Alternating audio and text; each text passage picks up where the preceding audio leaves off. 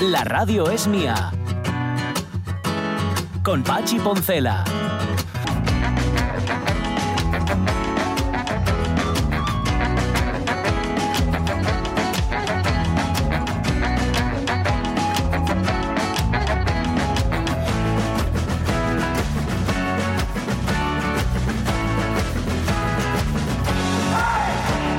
11 y 7 minutos de la mañana, también es verdad que podemos elogiar la actitud de Rod Stewart porque sobrevivió a su propia juventud.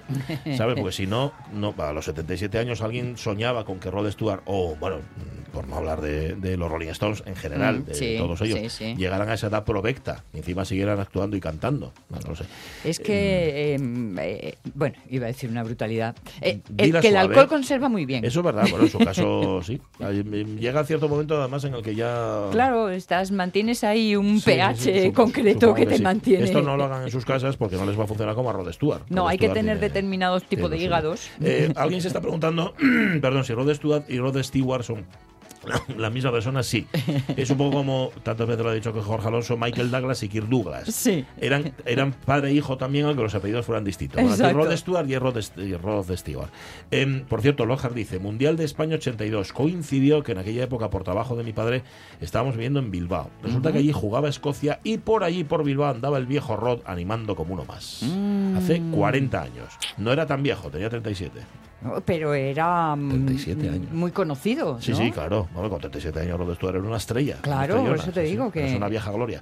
Eh, que por cierto, lo bien que hace los estándares de- del Sí. jazz. Esto viene a Sí. cuento porque luego vamos a tener a los mismísimos, vamos, mismísimos Frank Sinatra y Antonio Carlos Jobim aquí en el estudio. Exactamente. Traer Por segunda Martínez. vez, además. Qué buenos son.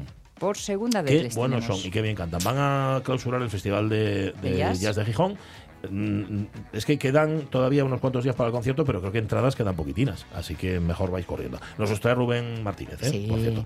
Vamos a ir al Festival de Cine también, hoy con entrevista de Entre Telas del Festival y además también con lo que nos traiga Ramón Redondo. Pero la cita de los miércoles es siempre con las empresas que funcionan. Y uno se pregunta.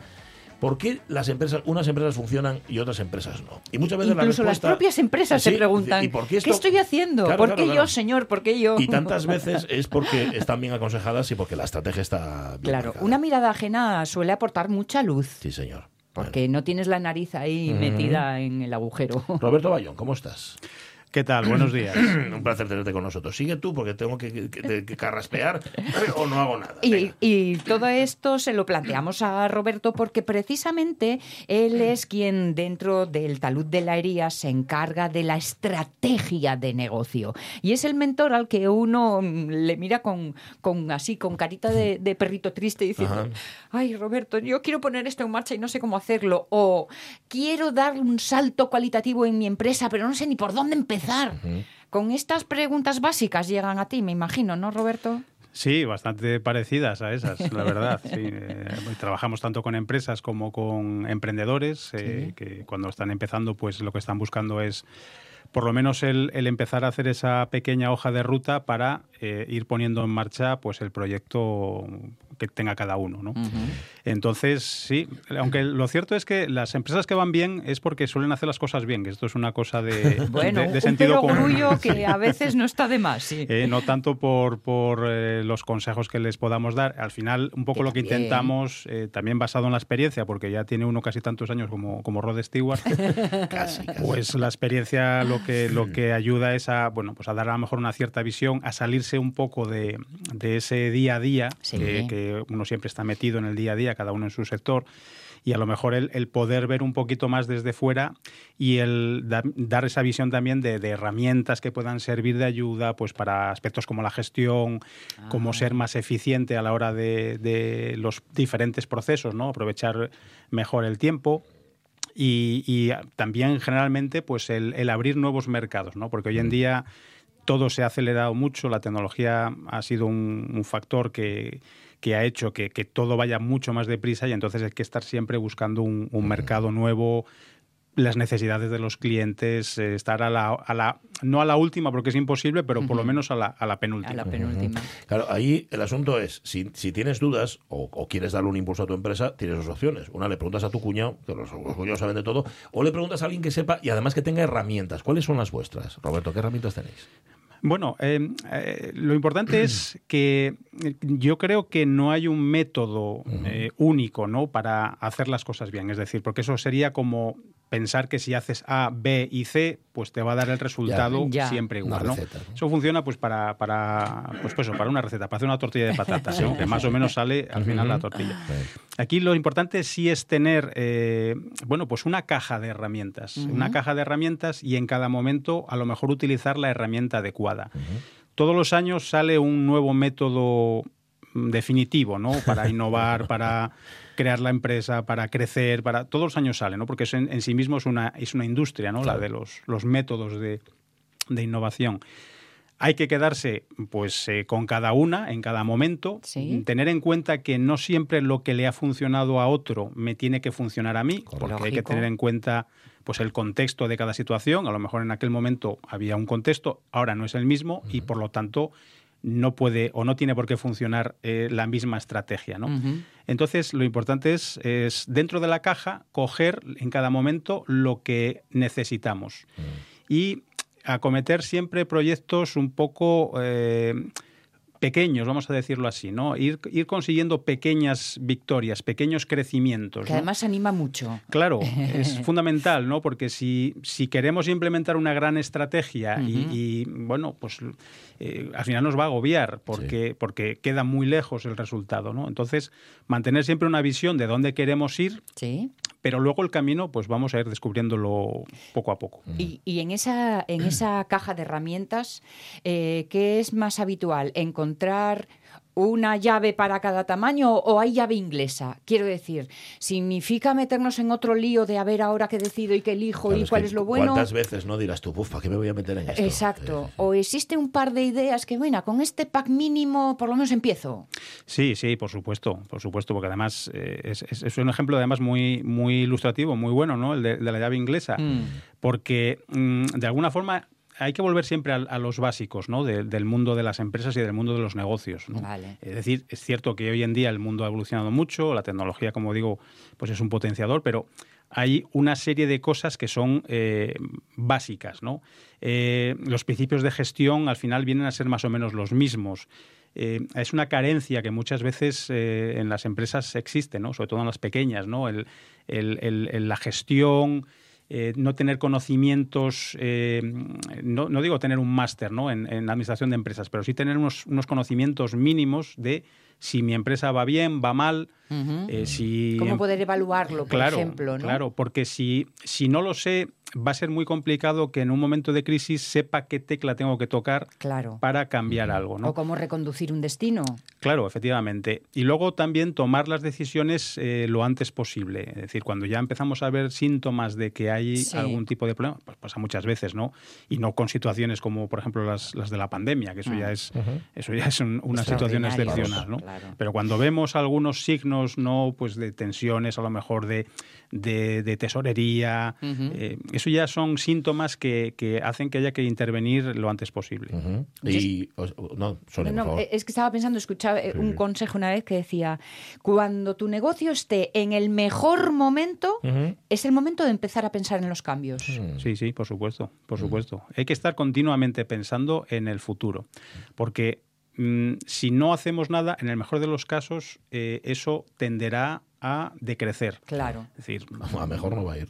no, Está claro. no, Por sí normalmente solo no. no, claro. Y, y si va mejor, eh, a veces es, bueno, pues por una casualidad. Sí.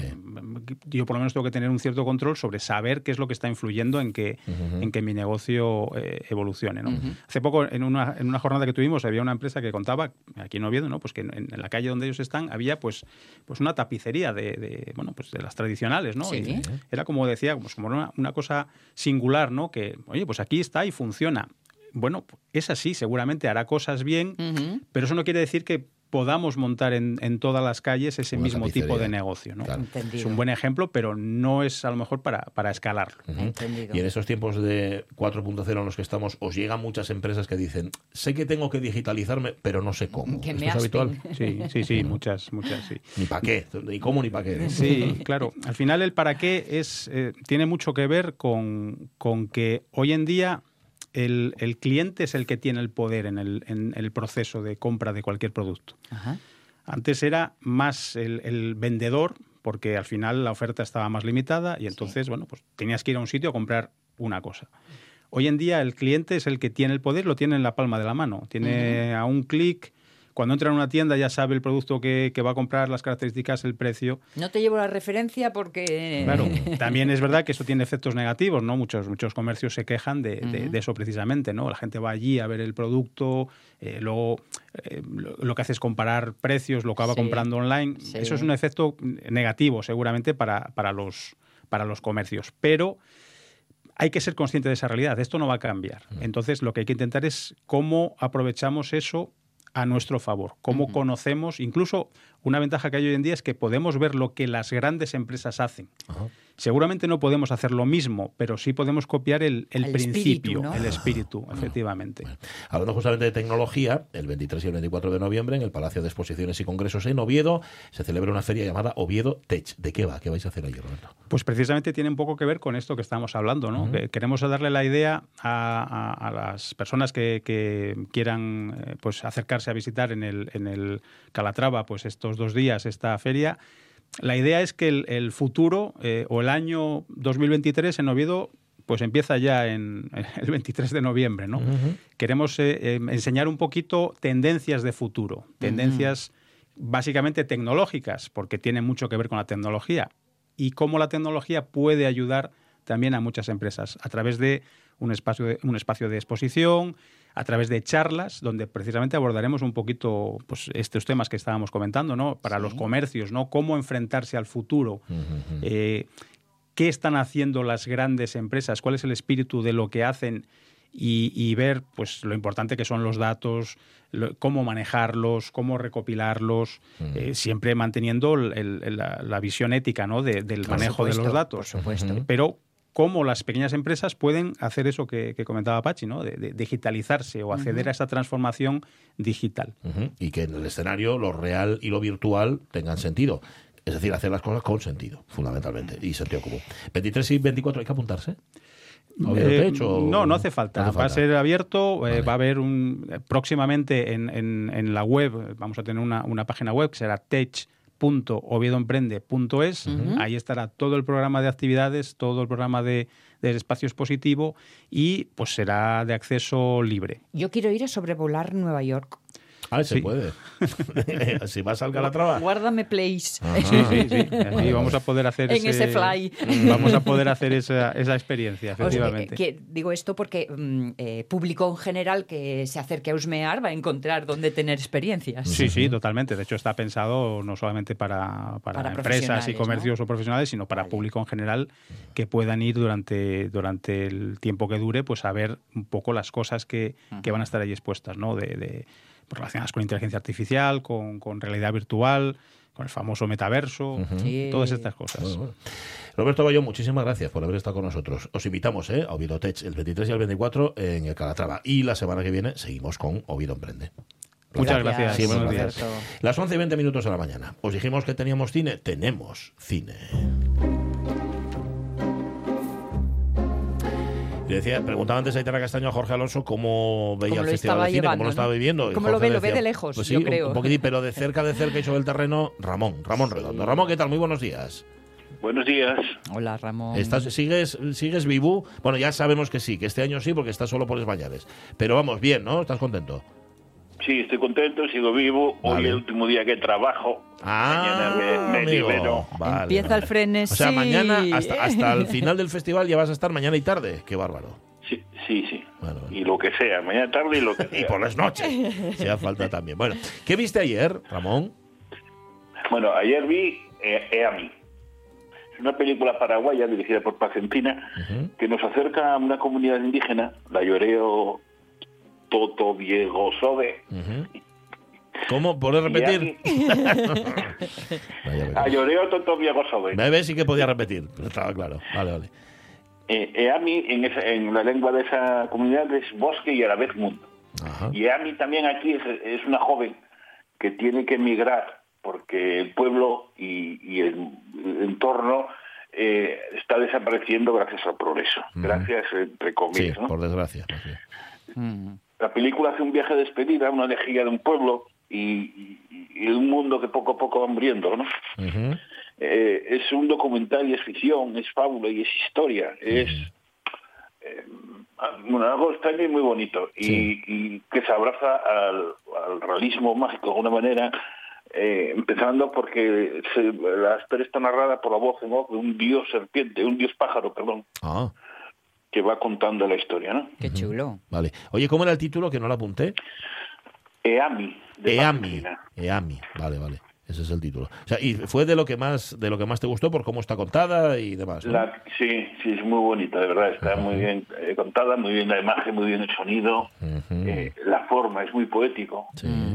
Qué importante lo del sonido que has dicho. Sí, uff. mm. ¿Cuántas veces lo hablamos? Sí, es que sí, te sí. puede echar fuera total. Ajá, bueno, tiene una. Además, dura 85 minutos. Que eso también es una ventaja eh, importante, sí, señor. Que estaba en el ciclo Tierras en Trance y la dirige Paz Encina y muy, muy recomendable. ¿Pudiste ver más ayer, Ramón? Pude ver más con menos importancia. eh, pu- de otros días también tengo. Sí, a ver, a ver, dime alguna más. Por ejemplo, Venga. Eh, por ejemplo, Mónica de Andrea Pallaoro. Mónica Mm. es una mujer que, que está en una posición, una encrucijada. Eh, La quiere dejar el novio y en ese momento además tiene que volver al hogar a cuidar a su madre con una grave enfermedad. Bueno, mm, como la, como la vida misma, Sí, como la sí. vida misma, ¿no? Sí, allí se reencuentra con su hermano, con- conoce a su cuñada y a sus sobrinos Ajá. y se reencuentra con el pasado. El pasado, entre otras cosas, es que ella es una mujer trans Ujú. ujú. Ah, y no es, eh, digamos, no, es- no, no- no utiliza el morbo, no se centra en el proceso ni nada, tal. Es un, un elemento más en la historia y, y punto. Vale. Eso está bien. Hay mucha, está últimamente hay muchas películas un poco con esta línea, ¿no?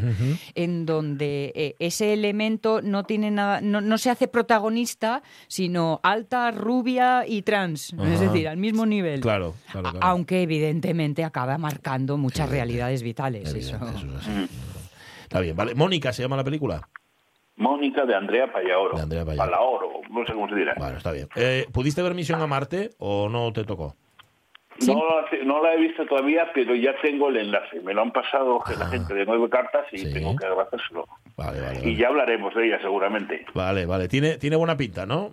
Misión a Tiene Marte. muy buena pinta, sí. Vale. A ver, Me a- recuerda... ¿A Marte junto o a Marte separado? No, a Marte y Planeta. Marte y Planeta. Eso es. Misión a Marte. Ya sabéis, el viaje de Ibar a Marte. Eso es, eso es, sí señor. Que es Choming, un arqueólogo vasco en paro, que, se- que tiene que hacer un peritaje en Marte. O sea, ese es el comienzo de la película de, de Amad Misión del a Pozo. Marte. Quizá lo Misión a tenga Marte. más, más fácil o más cerca porque el primer cohete Artemisa eh, por es fin verdad, despegó verdad. hoy. Sí, ¿eh? señor, por fin lo consiguieron. Menos mal. Bueno, el, viaje lo inician en coche. Yo no sé cómo lo acaban. Ah, pero bueno, en vale, vale. Que lo inician en coche. Bueno, bueno, tienes que verla, tienes que verla y contárnosla y luego la veremos nosotros también, porque vamos a que no merece la pena. Vale, oye, Tim Robbins eh, en luego- el reparto. ¿Está Tim Robbins? En la, ¿Qué dices? Lo, está lo estoy leyendo mal porque Misión a Marte con Tim Robbins no es. No es esa, Ah, vale, perdón, ya- garantizado. Ya no había. Oye, nos cuentas enseguida lo que vas a ver hoy, que seguramente tienes ya la agenda hecha, pero antes, como siempre hacemos, vamos a, a dar a echarle un vistazo a la trastienda, Sí. a lo que hay detrás del Festival de Cine. Lo contábamos el viernes, cuánta gente trabajando para que todo esto sea posible. Mm. Por ejemplo, para que los medios podamos informar, podamos contar, los de aquí y los de fuera también. Lourdes Palacios, ¿cómo estás, Lourdes? Muy buenos días. Hola, buenos días, ¿cómo Respo- estáis? Responsa, muy bien, encantados. Eh, espero que tú a estas alturas del festival, como responsable de prensa nacional e internacional en el FIX, también estés bien, ¿no? O te traen por la calle de la amargura estos corresponsales. estoy, estoy muy bien. Los corresponsales que vienen a trabajar al FIX vienen a informar de un festival fantástico y se portan estupendamente con nosotros. Nosotros Bueno. tratamos de facilitar su labor y fluye la comunicación, hay buen rollo. Qué bien, qué bien. ¿Cuán conocidos somos fuera de Asturias?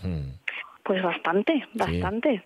Ayer, por ejemplo, eh, salimos en The Guardian, Anda. en el Bueno. diario The Guardian, con, como una de las fotos del día con la directora eh, Mitra Farahani en el paseo de la playa de San Lorenzo, haciendo Sí. una acción reivindicativa eh, por la situación de su país, de Teherán. Entonces, pues ayer estuvimos eh, como foto del día en el diario The Guardian. Así que sí que se nos conoce fuera de, Gijón y sí que suena el festival eh, en todo el mundo. Muchas veces es por la calidad de las películas, por el cine, pero también tiene su correlato, ¿verdad? Social, ¿no? En otro, en otro tipo de eventos como este que nos cuentas. Por buen cine, pero también por, la, por esa, esa responsabilidad social, de alguna manera. Que no puede ser de otra manera. Si el cine es reflejo de la vida y es reflejo de todo lo que vivimos y lo que hacemos, no puede estar ajeno a la actualidad y teniendo aquí a una directora mm, iraní mm, cómo esa mujer no iba a hacer esta, ese posicionamiento, ¿no? Y, y, no solo en esta película, sino que tenemos otras muchas películas que comentan situaciones y que, y que explican cómo es el mundo y que se pueden compartir y entender mm, allá de la cultura que uno sea. Entonces sí, claro que sí, podemos descubrir todas esas realidades también en las salas de cine prensa nacional e internacional. Me imagino, Lourdes, que hay ya mm, muchos nombres propios habituales, cotidianos, eh, que vienen todos los años, que ya os conocéis, pero también que poco a poco va habiendo nuevas incorporaciones que yo no sé si estas nuevas incorporaciones están saliendo del papel impreso y se están yendo a la información online.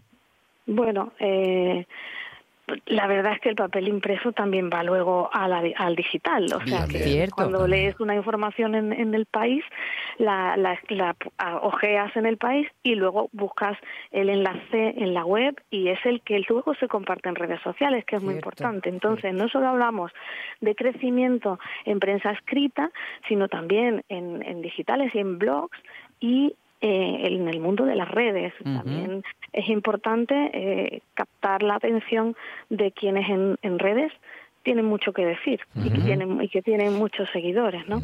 Entonces, pues en, en todos esos ámbitos, el festival año a año va ganando amigos y va atrayendo cada vez a gente, a más, a más portavoces y, a más altavoces para, para poder eh, informar del festival. ¿Invitáis a muchos streamers como los de Qatar? Mm. a ver, eh, invitamos a, aquellos periodistas porque hacemos un, lanzamiento de invitaciones eh, lo, más coherente posible, teniendo en cuenta eh, la difusión que queremos dar al festival y el presupuesto del que disponemos, pues en, función de eso hacemos una invitación extensa y luego pues eso poco a poco según la disponibilidad y los intereses que, que el festival puede suscitar, pues se va cerrando y se va perfilando. Entonces tenemos periodistas que vienen, por ejemplo, el primer fin de semana, porque el contenido del primer fin de semana es el que les, les apetece más cubrir. Otros que han venido del lunes al miércoles y otros que vienen a la clausura y algunos que se quedan todo el festival y que están todo el festival cubriendo las ruedas de prensa, yendo a los pases de prensa, haciendo entrevistas y también viviendo Gijón, porque no solo cuando cuando informamos del festival, no solo estamos informando de las películas que ponemos en el festival, sino que los periodistas viven la ciudad, van de un lado a otro, comen y cenan en, los restaurantes de la ciudad y disfrutan de, la vida de Gijón y de la belleza de Gijón y del ambiente de Gijón. Entonces estamos vendiendo ciudad también, ciudad comprometida con la cultura. Y creo que, todo es un pague muy apetecible y por eso vienen tantos. te preguntaba antes, Sonia, por los nuevos y los antiguos. De los antiguos, bueno, de los antiguos, el término también no es el más adecuado. De los veteranos, yo que sé, estoy pensando en un Tolentino, por ejemplo, ¿quiénes vienen todos los años al, mm. Festival de Gijón, Lourdes? A ver, Tolentino este año está como jurado, ah, es verdad, pero por ejemplo, este año pues tenemos en el Festival de Gijón a Gregorio Belinchón del país, tenemos a, Carlos Losilla de, mm. Caimán, tenemos a Isabel Ruiz Lara de, de Tres en la Carretera Radio 3, luego hemos estado haciendo conexiones con los equipos de Madrid de Artesfera, de Hoy Empieza Todo, tenemos a Fernando Muñoz del diario ABC, tenemos a ver a Matías Rebolledo de La Razón, tenemos a Javier Zurro del diario.es, tenemos un montón de... Sí, sí. luego tenemos No. a, Oye. a periodistas de, de prensa internacional, pues como eh, Alfonso Rivera de Cine Europa, que es un clásico, eh, o, o a Pablo Sandoval de Variety, eh, en fin, que, que sí que, que tenemos La eh, florinata. difusión. Ujú. La florinata, Sí, sí, gente que viene cada año y gente que, que se está incorporando. Mm. De los internacionales, ¿de qué país vienen más? Bueno, en realidad son eh, corresponsales eh, nacionales. Entendido. Bueno, entendido. menos el caso de Vincent Malausa, que ha venido de Cahiers du Cinéma, que sí es francés y ha venido al festival para cubrirlo para Cahiers, y, él, y él viene de París. Todos los demás son corresponsales nacionales que eh, escriben en medios internacionales. El caso de Pablo Sandoval en Variety, o, o de Alberto Lechuga en Sofilm, eh, o de Alfonso Rivera en Cine Europa. Eh, son medios internacionales, pero que cuentan con eh, compañeros de- del periodismo en España que escriben para ellos y entonces, pues, eh, vienen de, de Madrid o, o de, o de otro festival, que muchos vienen aterrizando directamente del festival anterior. Claro, Han pasado por Cannes, han pasado por Venecia, han pasado por San Sebastián y llegan a, a Gijón. Se hacen la tournée de festivales y terminan aquí en Gijón, en el más guapo de todos. Sí. Em, gracias, Lourdes Palacios, por hacer más fácil el trabajo de como quien tú, tú decías muy bien, venden no solamente el Festival de Cine o lo ofrecen al mundo, sino también Gijón y Asturias, y eso es importantísimo. Un abrazo Para mí fuerte. Es un placer y un Sí. privilegio. Un beso para vosotros, que también sois mis compañeros. Un gusto. Eh, Gracias. Hasta luego, hasta luego. mucho. Hasta luego. Em, con Lourdes Palacios em, no tiene, no, o mejor dicho, al revés, con Ramón Redondo no tiene que lidiar Lourdes Palacios, Sí. aparte que también es buenín eh, Ramón Redondo y no da guerra. ¿Qué tienes para hoy previsto, Ramón? Bueno, ahora mismo, bueno, ahora mismo no, a las doce y cuarto, eh, voy a ver Estertor. Estertor. Eh, Sí, de promete, Sofía ¿eh? Jayinsky, de, de Sofía Jayinsky y Vasovi Marinaro. El año pasado vinieron con una que se llama Palestra, en que tres amigas se reunían para hacerse eh, las ingles Ah. y se, y se juntaba un fotógrafo cara dura para eh, eh, reflejar ese mundo femenino oculto. Ah. Y se pasaba. Pues este año, que eh, habían hecho esa película con yo creo que 3.000 eh, dólares o algo así, ganaron aquí con el claro ahora más sobrados con dinero que sacaron Claro, aquí claro. hicieron estertor hay cuatro hay cuatro empleadas cuidando de un de un genocida con Alzheimer que está en prisión domiciliaria Madre mía. Y para divertirse pues mm, hostiguen un poco al, al Ah, opresor ya, ya que él se dedicó. Claro, lo que pasa es que ahí te, te genera el conflicto moral, ¿no? Sí, Este y- señor con Alzheimer, etcétera, Claro, etcétera. ya, estamos con una película argentina. Sí, sí, sí. sí. Entonces eh, Hay el terreno está ahí. ahí abonadillo. Fíjate, nos había dicho Fran Gallo, eh, preguntándole el otro día por las películas más caras y la más barata. Esta seguramente es la más barata del festival y además, como tú decías, Ramón, con el premio del año pasado la hicieron. Así que fíjate. Vale, pues esa la, ve- la vas a ver hoy. Estertor, nos la tienes que contar mañana. ¿Alguna más que tengas ahí en cartera? espero y la voy a ver mañana Crónica de un amor efímero de Manuel Muret Muret Mm. eh, ha hecho de la comedia romántica el romanticismo a- a- algo especial distinto Ujú. hace dos años estuvo con las cosas que hicimos y las cosas que hacemos Sí. y este año viene con, con esta de Crónica de un amor efímero que es la historia de eh, dos amantes una madre soltera y un, y un hombre casado con hijos que saben que su historia de amor eh, tiene fecha de caducidad, no tiene futuro, Sí. pero se sorprenden por la complicidad, por el bienestar, por Mm. la compresión que sienten juntos. Ajá, tiene una pinta bárbara. Claro, eso puede acabar estupendamente bien o co- con un con una sacada de pañuelos, de- digo, para sonarse los mocos, ¿eh? Digo, en el patio de butacas, bueno, a ver, a ver cómo acaba. Crónica de un amor efímero. Comedia romántica. o ¿Acabaste sea ya? Sí, comedia sonrisa- romántica. Bueno, comedia pero romántica, pero cuidado. dice, cuidadín, dice sí. Ramón que este ha, dise- ha rediseñado un poco lo que es la comedia romántica. El director. Además, ya sabéis cómo son los franceses, ¿eh? Sí. que sonrisita, sonrisita Ya, y suavecito, pero Zaca. ahí va, te va metiendo Vale. el... Pues apuntamos esas dos para mañana, pero tú mañana nos cuentas lo que quieras. ¿Vale, Ramón Redondo? Muy bien. Bueno, un abrazo. Gracias, Ramón. Cuídate mucho. Chao. Buen cine. Chao. Adiós.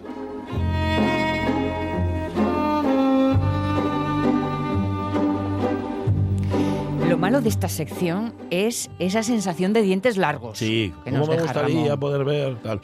Bueno, Pero, claro. eh, ya ves lo que decía Jorge, mm, lo tienes en Gijón, lo tienes al lado de casa y precisamente por estar al lado de casa, Sí. pero te tienes que organizar, por lo menos para ver una o dos. Ramón se organizó bastante bien Sí. y fíjate que al final tuvo, tuvo un traspiés, él pensaba haber estado más, más horas viendo cine. Bueno, bueno, regodéate de lo que sí. le están no sufras por lo que no. Le están cumpliendo que no veas. Bueno, 11 y 36, dentro de un rato va a llegar Rubén Martínez y vamos a tener en ese estudio ni más ni menos que redivivos a Sinatra y a Jobim. a, a Frank Sinatra y a Antonio Carlos Jobim. Bueno, realmente se llaman Antonio y Baudí, pero eso a nadie le importa. El caso es que van a clausurar, esto es el 27 de noviembre, el Festival Session 2022. Mm, y os lo decimos ahora porque me consta, me consta Sí. que se están vendiendo las entradas a una velocidad de vértigo. Por eso también queríamos hablar hoy con ellos para que si podéis y no tenéis entrada todavía, vayáis y la compréis. Em, antes de eso, nos vamos a ir al Facebook porque, mm, sí, ¿no? Sí, ¿no? ¿Te parece bien? Eh, en Facebook tengo que decir una cosa, antes ¿Qué? de nada. Dice eh, César Alonso, influencers, acordaos de pedir disculpas en mi nombre por el lapsus de ayer con Ramón y Cajal. ¿Qué le pasó ayer a Ramón, oye, a Ramón, a César Alonso? Le Sí. pasa lo que nos pasa a los que hablamos por la radio. Los que hablamos mucho, mucho erramos. El que tiene boca se equivoca. Y entonces, en lugar, eh, cuando él estaba diciendo a Gregorio Marañón, Sí. eh, quería decir Ramón y Cajal. Ajá. Bueno, pues no pasó nada, eh, César Alonso. No ocurrió nada porque los oyentes ya estaban Mm. haciendo la traslación.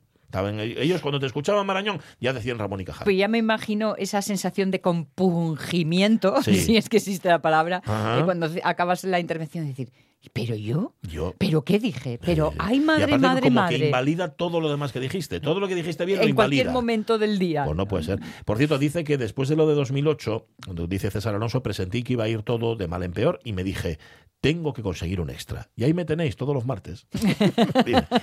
Le añade Lojar. Un extra de esfuerzo, quieres sí, decir. le- sí, más bien, porque de perres le añade Lojar. Bueno, entonces estarás forrado, ¿no? Va. sí, señor. va. Sí, señor. Dice, dice también Lojar a Ramón Redondo, menos mal que no cobres por película, porque si no te vamos sin programa ya.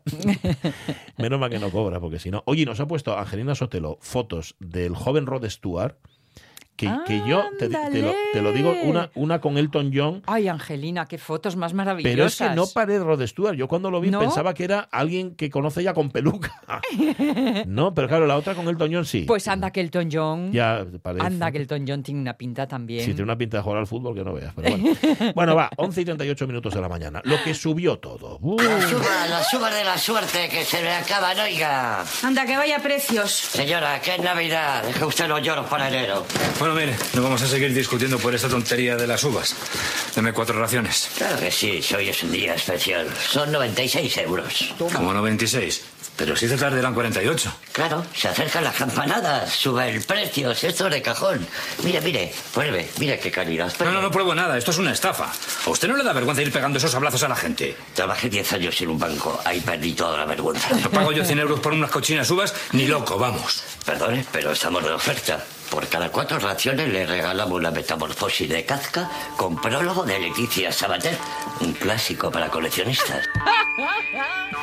Es que ni quien viva brutal. O sea, de principio a fin. No hay línea que, que se pierda. Bueno. Em, la muerte tenía un precio, todo tiene un precio y el precio de todo está bastante más alto de lo que estaba. ¿Cómo abordarlo? Dice Jerry Rodríguez que todo se pone por las nubes. Las familias cada vez han de hacer más números para que la cosa cuadre. Yo como no tengo hijos es distinto. Por fortuna no nos falta el trabajo a ninguno de los dos. Sigo comprando lo mismo que siempre y me doy los caprichos que me pide el cuerpo, porque si el día que la espiche me sobra dinero, ye que no hice bien les cuentas. Eh, buena Está reflexión. Heli, esa última. ¿Qué cuenta Lojar? A ver. Teniendo en cuenta que mis lujos son básicamente comprar libros y tomar unos botellines, pues mira, de momento aguanto. Pero no puedo negar que soy hijo de una generación que se las vio y deseó durante un tiempo para salir adelante, haciendo malabares con la economía. Algo de ese pozo siempre queda, ¿no? Mm. Pues sí, sí. Y se pregunta, ¿todavía buzonean prospectos de los supermercados? Haz la tira que no veo uno. Sí, oh, pues será que tenéis a lo mejor un cartelín puesto ahí en la puerta que dice no se admite publicidad en este Sí. portal o lo que sea, porque a mí me lleguen siempre. Y antes no miraba mucho para ellos, ahora, Ahora sí, sí, ¿eh? ahora los comparo un poco más. Ahora en vez de ser un, un folletín, son auténticas revistazas ¿eh? que sueles recoger a la entrada. Pero, pero unos a tochos. Unos así, tochos Que no veas. Que como no valgan para mes y medio, mucho papel gastamos ya. ¿eh? Demasiado. Dice Lorenzo Linares intentar ser más autosuficiente, gastar menos. Y Ataulfo Atila Morales, lo único que funciona y es socializar los medios de producción. Lo que pasa ahí tenemos que entrar ya en la revolución y eso cuesta muchísimo. Dice María Su, no nos queda otra que mirar ofertas. También os diré que no todas las ofertas me convencen. Os lo explico. Hace dos semanas compré en una frutería de Lugones unas manzanas porque tenían buen precio, 0,99 el kilo, y tuve que tirar más de la mitad porque estaban podres. Así que decidí dar, darnos caprichinos comprando fruta y verduras un poco más caras, pero de calidad. Qué Claro, caro hielo barato. Muchas veces sí. Como decía la abuela de, de mi querida esposa, lo ruin fae dos veces el camino. Sí, señor. Claro, te, te compraste y luego tienes que volver a comprar la otra. Esto ya sí. Marce dice ¿Qué que en la comida no es donde más me privo. Prefiero hacerlo en lo demás. Está Compro bien. menos ropa, menos cosas para la casa, menos cosas que son superfluas y de las que no me cuesta trabajo prescindir. Por ejemplo. Bueno, Y Roberto Cañal, por mucho que estudies el tema, tienes que rascar el bolso.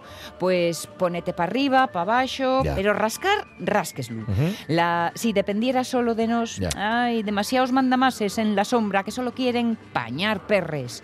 Mucho tío gilito suelto, ¿eh? pues sí, eh, mucho gilito. más Mucho bien gilito, suelto. sí, Malabares, dice Bedmove. Hay bancos que echan menos cuentas que nosotros. Comparar mucho y comprar despacio, quitarse de lo superfluo, hacer mucho más en casa, estudiar cómo poner la calefacción y no morir en el intento, comprar en grupos de consumo, consumir de temporada. Bueno, esto. Entras en un súper y con 20 euros no haces nada. Y lo peor es que con 50 tampoco. Me gustan mucho los grupos de consumo, que están No sé qué es fun- eso. funcionando muy bien y en donde se utiliza mucho para comprar, pues eso del kilómetro cero o productos orgánicos o tal, en donde haces un pedido Sí. a origen y es vale. para, para el grupo. Vale, ¿eh? vale, Luego entre el... No sabe qué se llamaba así, pues lo hicimos en casa alguna vez. Claro. Panaranjes, por cierto. ¿Eh? Más riques, venían de Valencia. más- sí. Bueno, dice María José Fernández Lorenzo que, como se decía antes, haciendo malabares con los números, el dinero, Armando no tiene problema, Armando no tiene, no tiene mayores problemas para seguir el ritmo de vida que llevábamos, que tampoco oye que sea muy acelerado. Eso no me impide ver que son muchos los que lo están pasando mal y que el mercado, entre comillas, léase, los mercaderes están haciendo su agosto.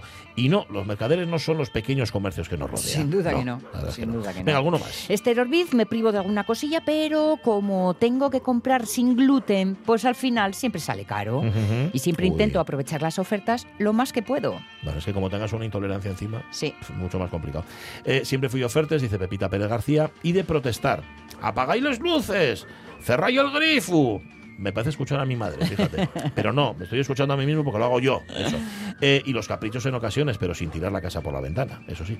Venga, completamos. Pues. Lucía Vázquez, el coche solo para lo imprescindible, la lavadora y los menús de la semana, precisión militar, reutilizar todo lo posible. Ah, y grandes dosis de sentido común. Es lo más necesario. Quizás si hacemos como con lo de la pandemia, ¿no? De Ajá. aprovechar para aprender algunas cosas Sí. y que se instalen en nuestra vida Sí, cotidiana, que no se nos olviden. pues eso, que no se nos olvide luego, pues a lo mejor hasta y sacamos algún partido a esto de estar ah, Pues sí. con el cinturón apretadillo. Déjame que acabe con Julia Julita. Uf, en mi casa ya no nos atrevemos ni a gastar bromes.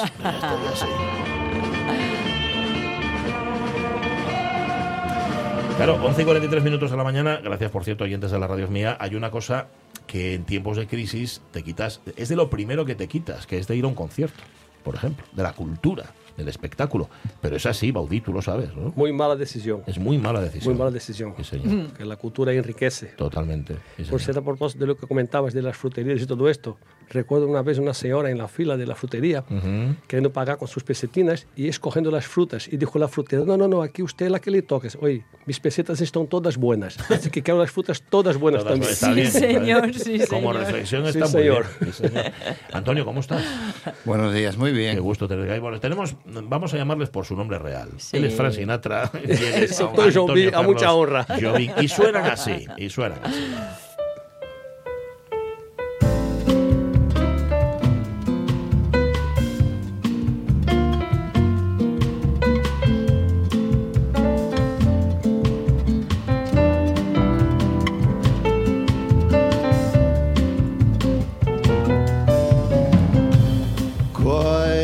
nights, a quiet star, quiet chord from my guitar, floating on the silence that surround us. Es que no es truco, este no, es No. el disco del 67 de Sinatra y de Jobim.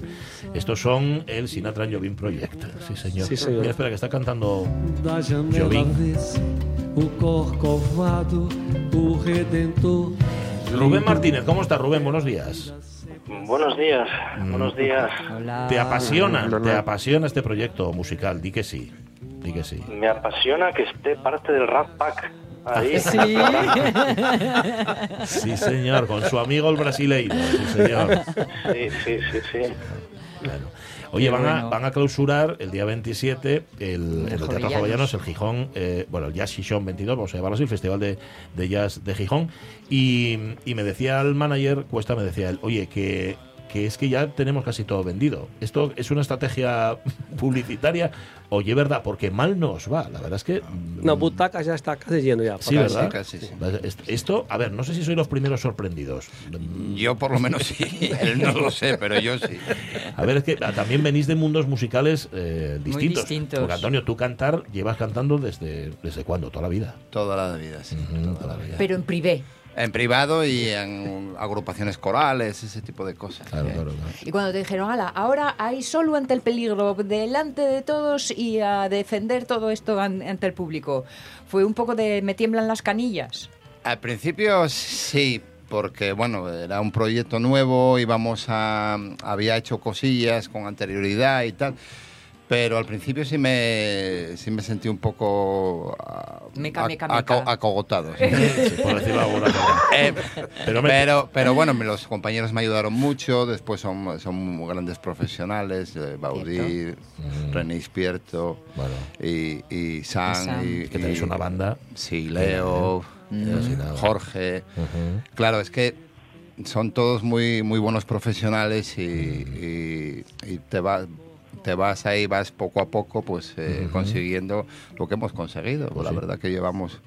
El primer sorprendido, ya te digo, soy yo, porque no, no esperaba no- tampoco esa gran acogida en Gijón, lo cual estoy eh, eh, tremendamente agradecido a todo el público de Gijón, a todos los, a toda la, la gente que, que le gusta la bossa nova, el jazz. el- en resumidas cuentas, una música, yo creo que fantástica. Sí, y universal y eterna. Eh, Baudí, tú lo tenías más claro. Este proyecto iba a funcionar sí o sí, ¿no? Con Yo no tenía miembros. ninguna duda. Me sorprendió en su día cuando me llamó José Ramón, su hermano, hermano Sí. de Antonio, proponiéndome. Y me dijo, porque claro, yo a Antonio le conozco de hace muchos Sí. años. Antonio, a su otro hermano también, a Juan, Mm. porque hacía una tertulia, especie de un sketch de humor en la SER. En, en las noches que hacíamos de, no sé si os acordáis, con Alberto Torres, aquel Sí, especial Nochebuena. sí, señor. Ahí nos conocimos, pero estamos hablando de Atapuerca. Ujú. Y cuando me llama hace un par de años su hermano diciendo, oye, quería montar un proyecto encima de este disco Sinatra Jobim para que cantara mi hermano. Pero, ¿qué hermano? Antonio, pues, y Antonio, Antonio canta. No ¿qué tenía ni idea. Ujú. y fue llegar al local de ensayo y este hombre abrir la boca y Ujú. wow, ya está. Eso, eso es Esto éxito funciona, seguro. esto funciona. Que luego está el resto de la banda, que esto los estaba citando ahora mismo Antonio, que eso ya es eh, puro lujo. Yo a René, fíjate, a René lo conozco desde hace también un montón de años, que es también es de estos músicos eh, que, que se adaptan a cualquier cosa. Sí, que sí, esto es importante, ¿no? Lo de, lo de- lo de encajar. René es fantástico, es un, es un No, la músico joven y, y magnífico, la verdad. La primera idea que me había propuesto José Ramón era hacerlo más acústico, ¿no? guitarra, voz, un poco del saxo de, de Jorge Viejo. Pero yo cuando vi a Antonio cantando, digo, no, aquí hace falta una banda. Y no vamos a poder permitirnos una big band, que sería lo suyo. Uy, claro. Pero montamos un trío de jazz. No, Entonces fue cuando llamé a Sam, a René Leo, digo, lo mejor de cada casa. Sí, señor. Y la verdad que es un gusto. Sí, señor. Cuan- Em, cuando eh, comen- Pregunta que luego, pero Rubén, tranquilo, es que Rubén, es que estoy notando preocupado a Rubén. Y es verdad, en el no, otro no, lado. no, Rubén, Rubén. No, no, no, Rubén, no, que pregúntale, pregúntale y luego que vaya Rubén. No, es que estaba pensando que eh, os conocimos recién estrenado el proyecto Sí. y bueno, claro, está uno con muchas ganas, pero con una cierta incertidumbre. Viendo ya a estas alturas el éxito como se ha dado, eh, ¿cuánto ha cambiado, cómo ha evolucionado y está cuajado y maduro todo, no? Sí, sí, ahora, ahora sin duda estamos sonando, sonando muy bien. No es porque no es autoego ni mucho menos. Creo que sonamos bastante, bastante bien. eh, eh, nos complementamos todos. eh, se ha hecho un estudio pormenorizado de las canciones gracias a, a Baudí, de Antonio Carlos Jobim, y hemos metido alguna pieza también magistral de las, de las eh, grandes obras de la bossa nova. Pero la verdad que, que los primeros conciertos, sí, claro, vas con cierto, Bueno. con un pie atrás, ¿no? Porque no vas a, a ver cómo Estás- suena todo eso, a ver Estás cómo, buscando quién eres. Claro, y a ver cómo funciona en directo, cómo responde el público, ¿no? que es importante el feedback y demás. Ujú. Pero la verdad que desde el primer concierto que fue aquí, creo recordar, no sé si fue algo Oviedo, ahora ya me falla un poco la memoria. No es por la edad, soy muy joven, ¿eh? Es por la gorra. Sí, es por la gorra. Esa gorra te afecta la memoria, fijo, ya te lo digo yo. Pero recuerdo Puede que- ser, yo creo que los entrevistamos antes de que el primer concierto. Tengo, tengo Sí, esa sensación, sí, sí, ¿no? yo Porque creo que aún antes no incluso de debutar, sí, eh, Sí. eh, eh, digo, hicimos já media Espanha, cara. Estivemos por Galícia, três, ou quatro, três ou quatro concertos em Galícia. Madrid, curiosamente, Madrid, que é uma praça que para encontrar um hueco é complicado. Hemos estado este ano seis vezes em Madrid. Ya- la última la Galileo, ¿no? Em Galileu estivemos já Galileu. quatro vezes. Bueno, Quatro vezes e não estamos agora em dezembro porque queríamos que volviéramos. Pero dije, "Meu, deja descansar um pouco Madrid, já volveremos no ano que vem. Claro, claro, no Pero hicimos, temos agora Santander dentro de, de nada, o sea, estamos aí. La verdad que funciona muy bien. Es labor también de José Ramón Costa, que tiene mucho pico Sí. y vende muy Uy, Casi tanto como tú. sí, vaya colección. Rubén, son todos tuyos, aquí los tienes. No, yo solo quería decir a Baudí que el primer concierto en Oviedo creo que fue en el, en el Manglar. Si no, Ah, Ah, Ah, pues Sí. puede ser, es verdad. Sí, el primer fue en el Manglar, sí. puede ser, puede Yo, ser. yo- bueno, yo decir también que no, no lo comentaron, pero estuvieron en el Festival de Jazz de, de Bueño. De buen hombre, Ah. sí, De sí. Bueño, Claro. sí. qué buena Es, un- plaza. es, un- es un- una plaza así Eh, magnífica, espectacular, sí. espectacular. Y Y ahora recuerdo, a... Perdona. Sí, sí, digo, digo, no, no, de- de que recuerdo que bueno, que, que estaba lloviendo a mares, pero que el público no se ha movido de su sitio. Es Sí, pasado bárbaro. Fue una momento, noche mágica, sí, sí. momento, momento. Bueno, iba muy bien con el agua de beber, ¿no? La lluvia. Hombre, Sí, sí, sí. Y las aguas de marzo, aunque no sé en qué. También. También. Y no, y no, no contasteis que estuvisteis también en, en el programa de, de Radio 3 cuando los elefantes sueñan con la música. Estuvisteis en directo. Ah, Sí. sí, sí, estuvimos ahí ya en- eh, por partida doble, porque estuvimos con que nos pinchó ahí el disco y demás, ahí, bueno, el disco, el, aqueles cuatro temas que tenemos grabado. Y luego nos invitaron a la reinauguración del Museo Reina Sofía. Hicimos ahí una sala con, con Carlos Galilea. Y la verdad que fue un- Bueno. magia pura Claro, también. está- están Ah, aquí con nosotros. henchidos de gustazo Es que, claro, yo nosotros dándonos importancia, mira dónde estuvieron ya. En uno de los templos radiofónicos de, de la música. Esto es así. Oye, hablando de, de templos, y lo importante es que haya sitios donde actuar, porque ha citado Rubén el Manglar, estamos hablando del Festival de Bueño, del Festival de Gijón. Claro, es que si no hay infraestructura, ¿dónde tocáis? Esto es así. No, hay muchas salas, hay muchas salas también Sí que proponiendo hay, sí. grandes conciertos. que pasa que a veces el público, no sé por qué razón, prefiere ver la tele.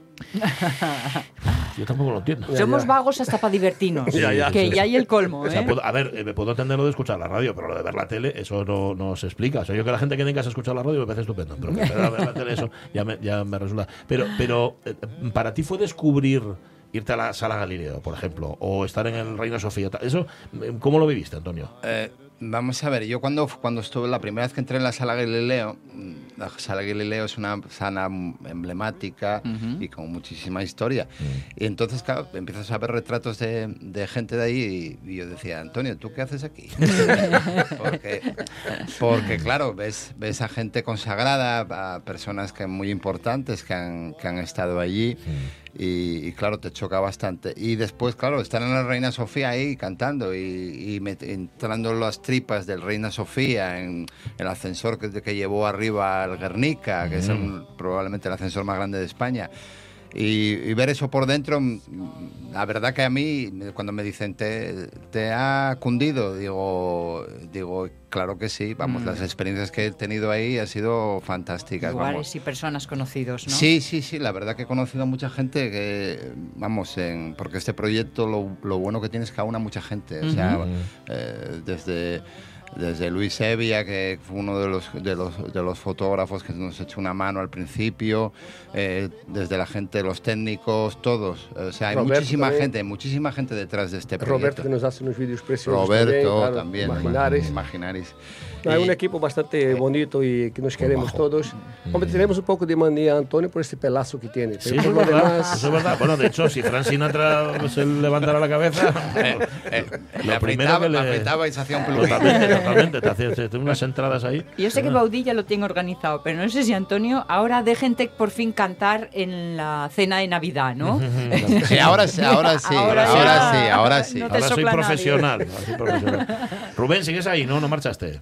Sí, aquí sigo, sí, sí, sí. Yo quiero preguntar a Baudí que, que contara un poco a, a los escuchantes cómo fue, cómo fue esa idea de, de este disco de Sinatra que llamó Sinatra, yo vine a un bar y Mm. dijo, soy Sinatra, quiero que vengas conmigo. Y Ah, fue así. pensaban que era una, una broma. No, y Bueno, así fue fue. así, fue así. Así fue, cierto. Estaba Sinatra como no, Sinatra de Tom Jobim como no en, en un bar. Imagino que bebiendo un vasito de leche, ¿no? Supongo. típico, Claro. sí. Y no sé si os acordáis, pero claro, de aquella no había ni móvil ni nada que se le pareciera. Y la gente llamaba a casa y cuando no estaba a casa llamaba al bar. Entonces, que era así, fue llamar a Tom Jobim a casa, no está en el bar, llama al bar. Y llamaron al bar y le dice al camarero, Tom, é Tom Jobim, Tom, teléfono para ti. Sí, ¿Quién es? sí que es Sinatra.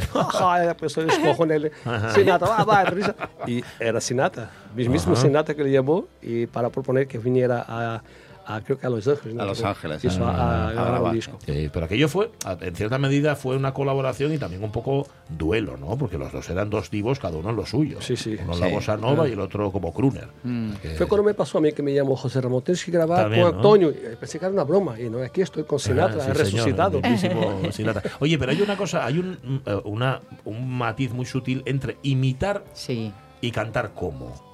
Tú no imitas a Sinatra, tú cantas, tu voz Naturalmente sale. Sale así, no, no, Sale tiene- así. no tengo que hacer nada. Claro, es que, a ver, eh, imitadores de cantantes hay muchos, sí, hemos sí. visto muchos, pero esto es distinto. Estamos hablando de algo. Pero fíjate que es muy difícil porque el público te examina dos veces. Sí, Examina a Sinatra y a ti. Sí, sí, sí, sí. No, bueno, y además es que Sinatra eh, prácticamente todo lo que tiene y sobre todo la época del, del 67 estaba en plenitud.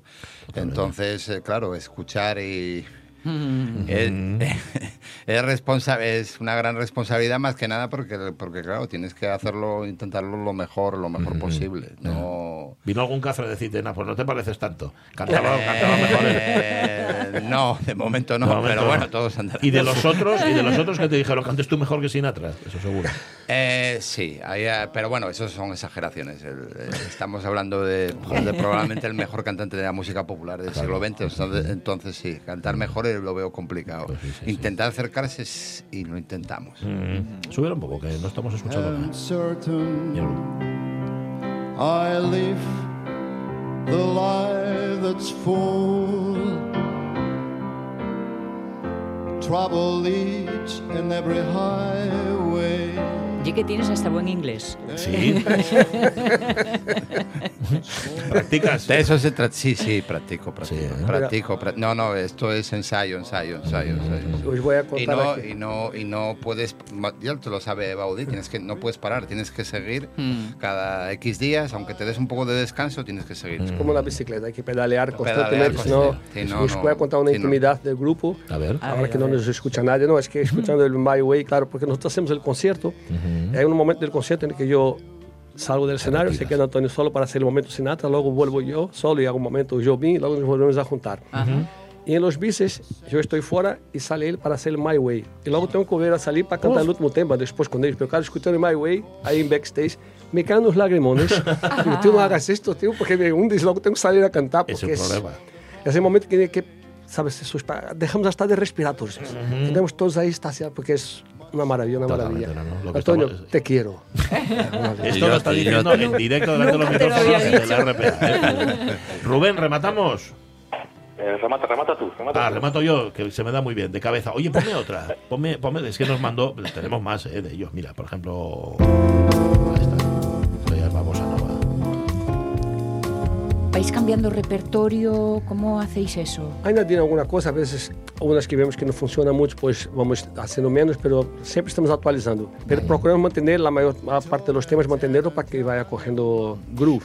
Sea, sí, sea como sea, la cita en el Jovellanos va sobre seguro, son todo temas... Sí, vamos, hemos metido alguna pieza más, eh, aparte de las de Jobim y aparte de las de Sinatra, que hacemos un pequeño impasse Sinatra-Jobim. Eh, hemos metido la, una pieza de, de Orfeo Negro, de La mañana de carnaval. Carnaval, Mañana de Carnaval, que es, que es- que es Bueno. también un clásico mm, de los clásicos. Y estamos ahora con, con una pieza que también ensayando con Samba, Samba de Verano de Marcus Valle, Bueno, otro de tema Marcus Valle, si- Pues nada, de momento el 27 cita y luego el 16 de diciembre en el Teodoro Cuesta de Mieres. Exacto, 27 Gracias, Frank. Gracias. eh, Muchísimas gracias a vosotros. Gracias, placer. Rubén. Muchas gracias. Rubén, un abrazo. Hablamos. Un abrazo grande. Gracias, Rubén. Nos vamos a las noticias con este bozarrón. Mira.